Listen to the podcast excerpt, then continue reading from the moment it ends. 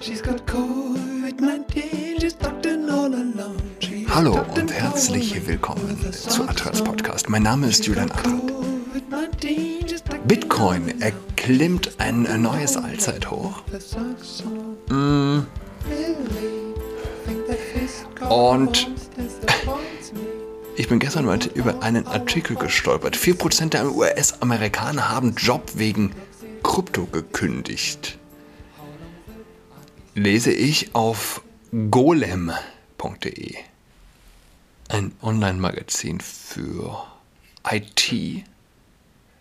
Mit Kryptospekulationen lässt sich eine Menge Geld verlieren, aber auch gewinnen. Für manchen reichen die Gewinne aus, ihren Job zu kündigen.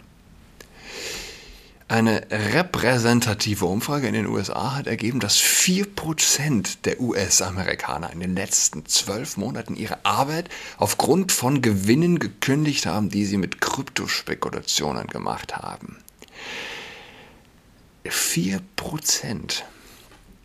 Das berichtet T3N unter Berufung auf eine Umfrage, die Civic, Civic Science durchgeführt hat.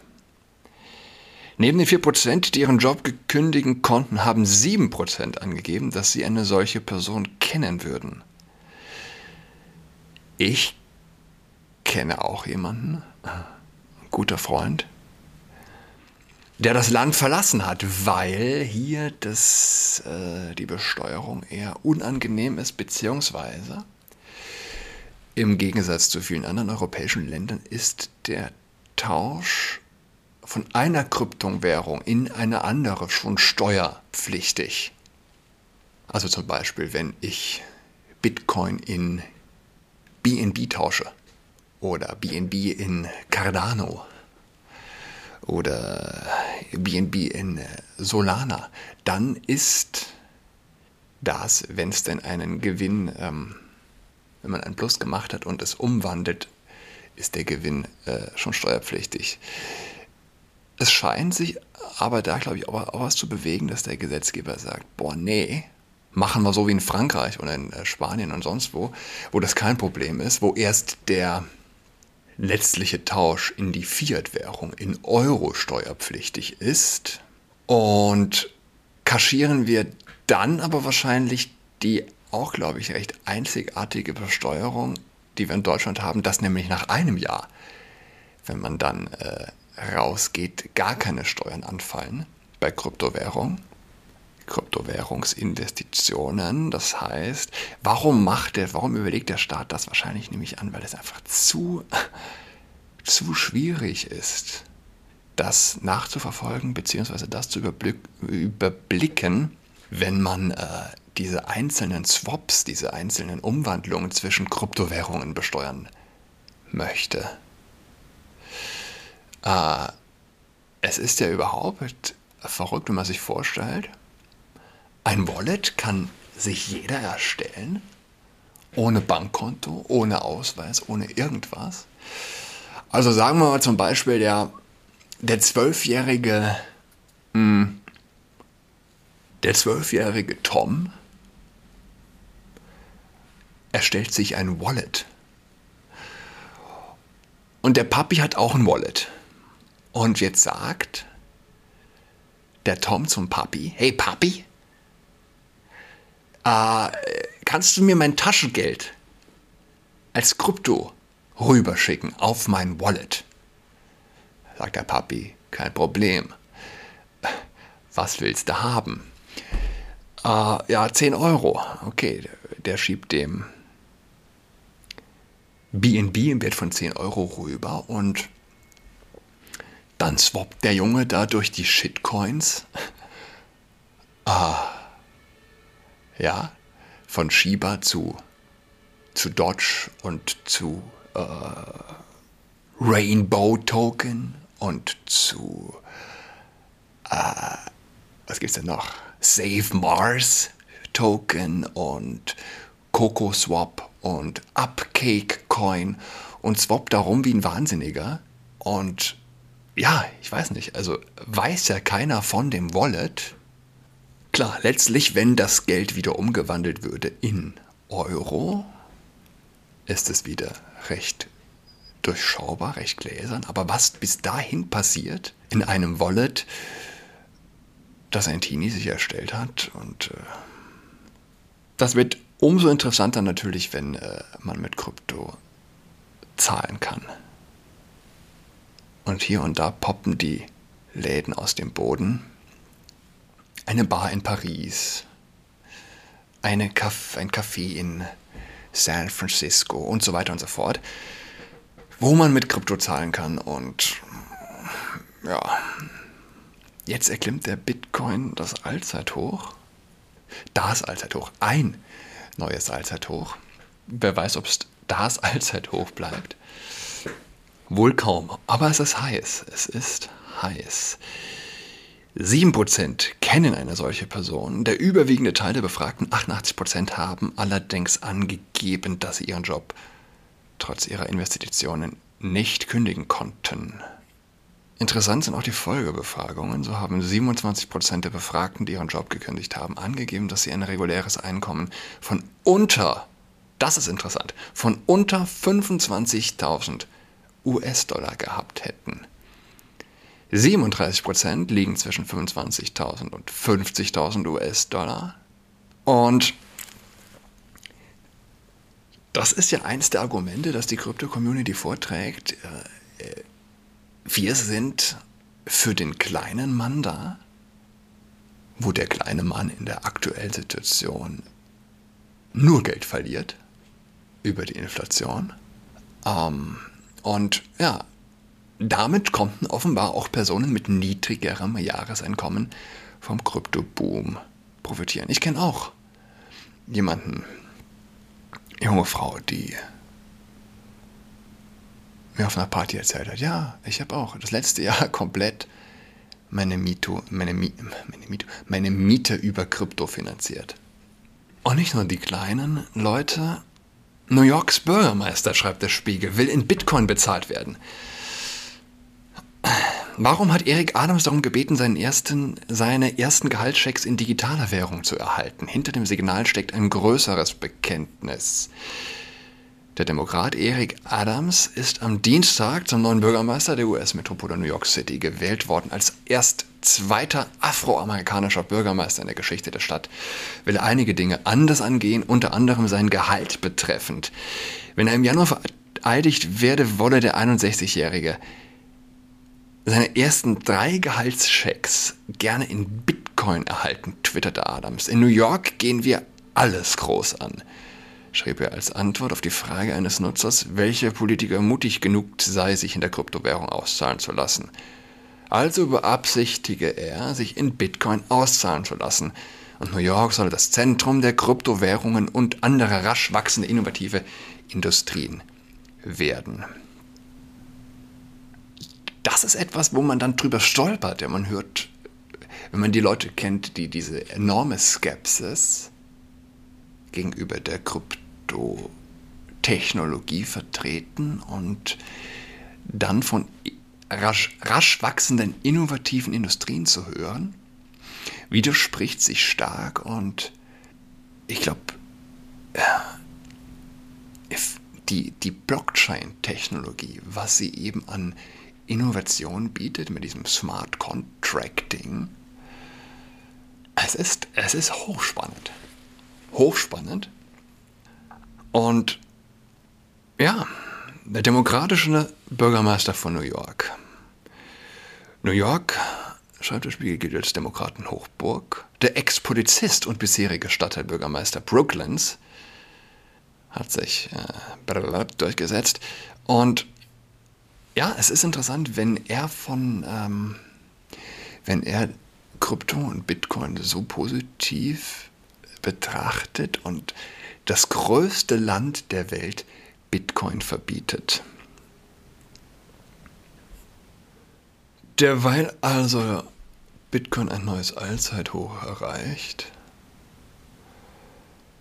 stehen wir, stehen wir vor einem neuen Lockdown.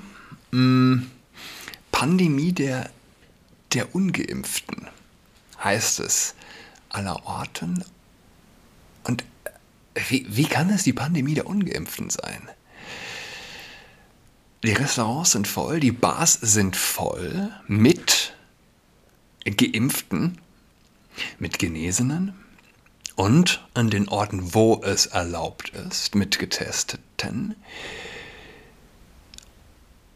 Und wer ist von allen dreien jetzt der gefährlichste? Genesene haben den stärksten Immunschutz, wollen viele nicht hören. Aber die die ehrliche Frage, die sich ein säkularer Extremist stellen muss, beziehungsweise wenn man herausfinden will, ob ein Mensch klar denkt, na, ein Mensch, der Angst vor Corona hat, jung, alt, gesund, krank, du stellst ihm die Frage, du gehst heute äh, zu einem Blind Date und du hast die Wahl. Es darf ein Geimpfter sein, ein Genesener oder ein Getesteter? Wen nimmst du?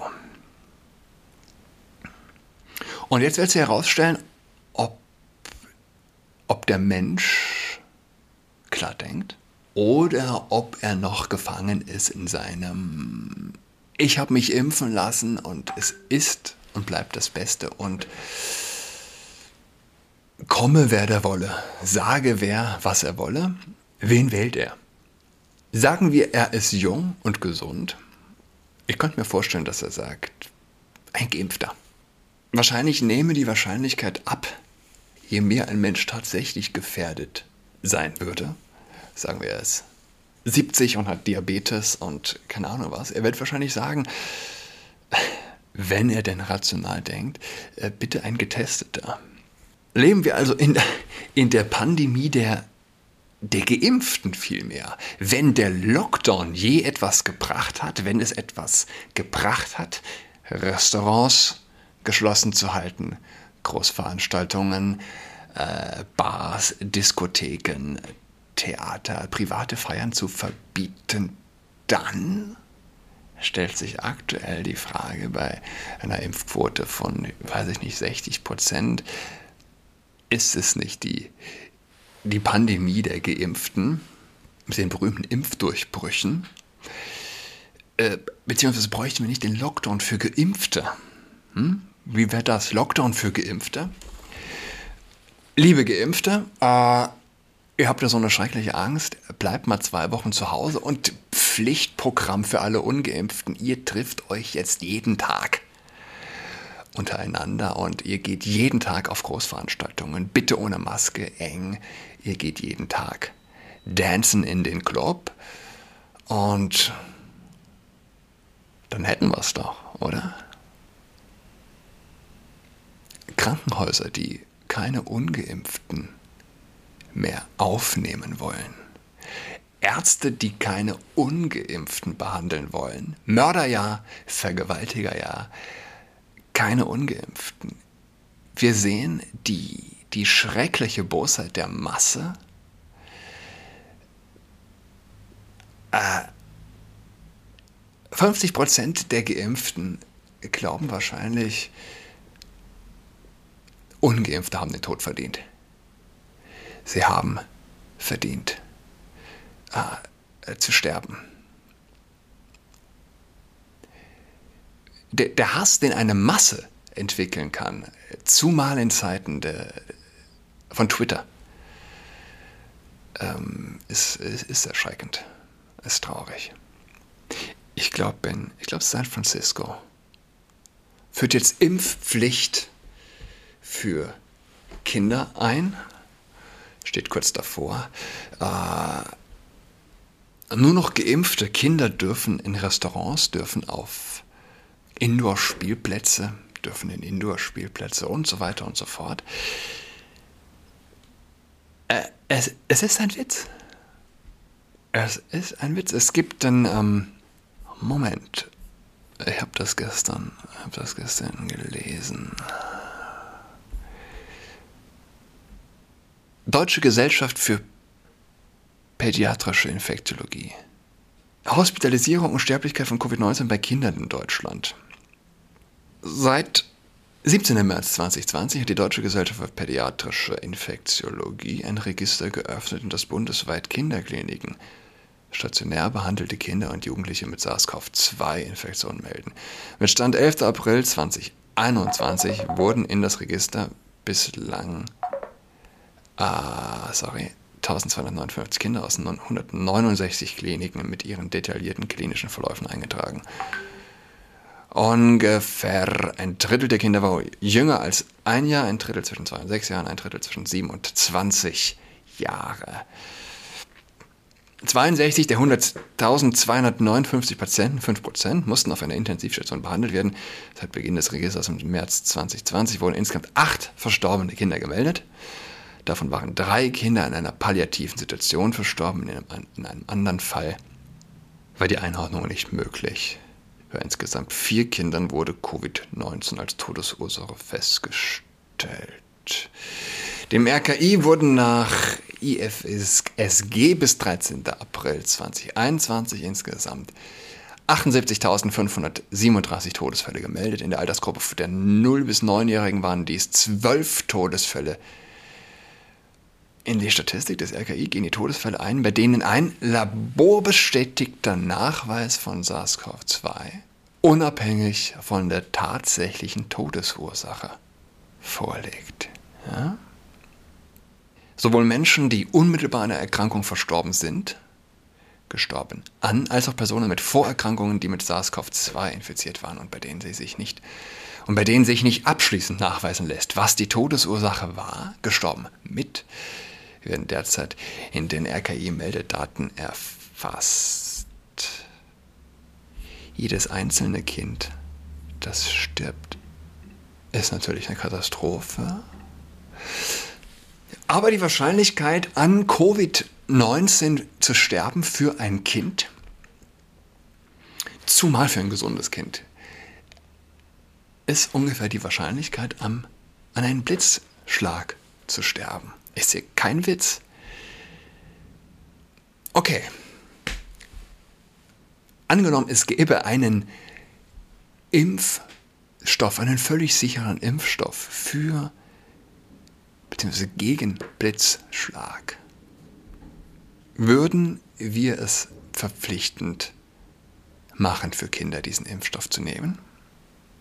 Das klingt natürlich lustig, aber es ist angesichts der tatsächlichen Relation berechtigt, äh, diesen Vergleich zu ziehen. Impfstoff gegen Blitzschlag. Der säkulare Extremist würde sagen, ja klar, mache ich, nehme ich.